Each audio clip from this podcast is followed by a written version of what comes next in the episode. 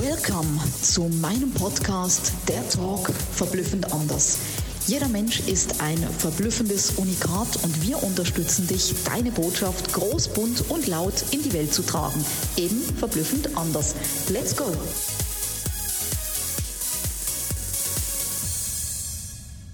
Welcome zu einer neuen Podcast-Episode. An was hältst du fest? Trau dich, sei mutig und lass los. Bestimmt kennst du diesen Satz nur zu gut, weil es geht ja darum, nicht das Rad oder die Welt neu zu erfinden. Und doch ist es das Thema, was uns am meisten festhält, wenn wir an Dingen festhalten oder auch an Menschen. Warum tut Loslassen so schwer? Warum tun wir uns so schwer mit Loslassen und warum tut Loslassen so weh? Das ist eine Frage, mit der ich mich schon so lange beschäftigt habe und irgendwann konnte ich durch das Ganze hindurchgehen, durch die Transformation und auch da will ich dich wieder mitnehmen auf die Reise, dass du dein Mosaikstein, wenn du vielleicht gerade in der Herausforderung steckst, ja, ich darf Dinge loslassen, ich darf Menschen loslassen, wie du es leichter für dich tun kannst. Natürlich ist es immer so, Je weiter Menschen entfernt sind, umso leichter ist das Loslassen. Je näher sie sind, umso schmerzvoller ist das Ganze. Doch schau mal, ich habe es immer, und das ist sehr banal, aber es zeigt es wirklich so richtig wahr auf. Ich habe es immer so angesehen wie ein Zug des Lebens. Das hast du bestimmt schon etliche Male gehört. Es ist der Zug des Lebens, wo Menschen mitfahren für eine Weile wo Menschen wieder aussteigen, wo Menschen ganz wegbleiben oder wieder zusteigen, wo Menschen drin bleiben oder wo Menschen eben fernbleiben. Es ist der Zug des Lebens und das ist auch gut so.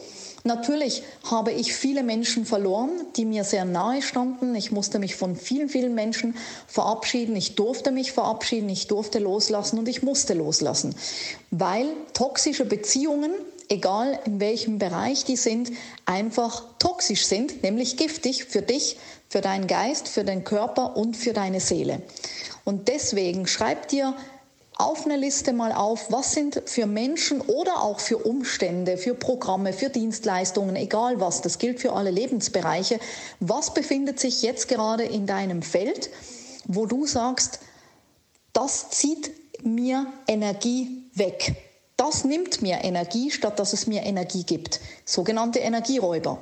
Schreib dir das mal auf. Sind die im näheren Umfeld? Sind das vielleicht sogar Kunden? Sind das Kooperationspartner? Sind das Freunde? Ist es dein Partner, deine Partnerin? Sind es Programme, mit denen du sie vielleicht nicht mehr glücklich bist, wenn du im Online-Business bist oder sind es Veranstaltungsformate, wenn du jetzt im Offline-Bereich bist oder, oder, oder. Das ist never ending, das kannst du wirklich auf die Liste aufschreiben und zwar nicht über den Verstand, sondern das, was von der Seele hochkommt. Was wirklich als erstes hochkommt, schreibst du nieder. Und ich habe damals, als, als bei mir natürlich das Loslassen ein ganz frisches Thema war, habe ich mich immer schwer getan und dann habe ich geguckt, dass ich das so ein bisschen auseinanderziehen kann, vielleicht nicht mehr täglich mit den Personen in Kontakt stehe oder telefoniere, was es natürlich nicht immer so einfach macht, wenn du mit den Menschen zusammen lebst oder arbeitest oder beides. Und ich habe immer mehr und mehr mit der Zeit gemerkt, was es mit mir macht, ja. Gerade auch in meiner gewalttätigen Beziehung, die über drei Jahre gedauert hat. Heute würde ich sowas nicht mehr mit mir machen lassen, noch nicht mal eine Sekunde. Und genau darum geht es. Du wächst immer mehr und mehr. Das Haus heißt natürlich nicht, dass du jetzt ein Herz aus Stein hast und dass du keine Menschen mehr an dich ranlässt, weil das wäre dann das Gegenteil und es wäre schade, weil dir vieles, vieles an Beziehungen, sei das zu Menschen jetzt zu Freunden, zum Beispiel auch zu deinem Partner, gerade zu deinem Partner oder aber auch zu Kunden und Kooperationspartnern, weil dir das verwehrt bliebe, wenn du einfach dann so dein Herz aus Stein lebst und immer nur auf Distanz gehst. Menschen, die auch mal ohne Panzer dastehen, sind authentisch und echt und gleichzeitig sind sie verletzbar. Und dieses Risiko darfst du natürlich abwägen, du darfst es aber auch eingehen. Ich bin es auch wieder eingegangen nach dieser dreijährigen gewalttätigen Beziehung. Ansonsten hätte ich ja Kim Oliver, meine Seelengefährtin, nie kennengelernt. Also sei offen, auch wenn du verletzt wurdest, sei einfach vielleicht ein bisschen wachsamer, weil du daraus gelernt hast. Und dann hat sich's gelohnt, weil es ist kein Scheitern oder es ist kein Fehler, sondern du darfst wieder wachsen und aus solchen Situationen lernen. Und wenn du deine Liste hast, dann kannst du es natürlich auch mal dir leichter machen, indem du nicht sofort einen Cut machst, außer es sind wirklich solche toxischen Menschen oder Beziehungen oder Umstände, wo du sagst, hey, das hat mich schon komplett vergiftet, ich verwende vielleicht schon ein paar Jahre drauf, dann darfst du wirklich auch da mal einen Cut machen oder dich fragen, wie lange möchte ich das noch mit mir tragen? Wie gut tut es mir? Oder wie wäre es, wenn diese Situation, dieser Umstand, dieser Mensch nicht mehr da wäre? Wie ging es mir dann?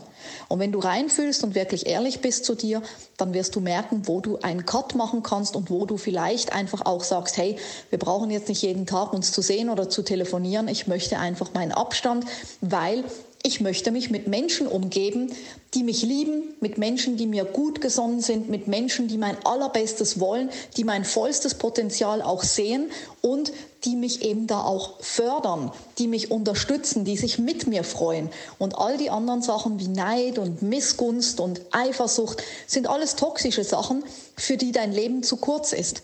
Und wenn du deine Liste hast und bereits schon mal da einen Cut gemacht hast oder eben ein paar Menschen einfach da das Zeitfenster verkürzt hast, wo du mit ihnen telefonierst oder sie siehst oder auch dich von Programmen verabschiedet hast, was nicht mehr passt, dann ist das ein riesengroßer Erfolg nicht nur für dich, sondern für deine allen Lebensbereiche. Weil wir haben das auch gemacht.